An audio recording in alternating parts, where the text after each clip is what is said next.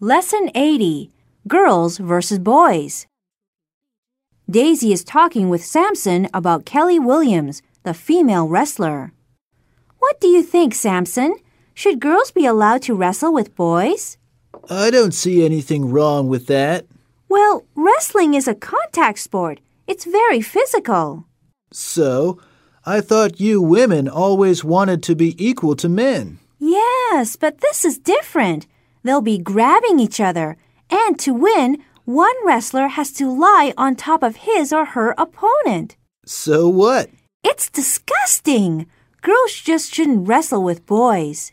Gee, Daisy, maybe you ought to be a nun. That's not funny, you sex maniac.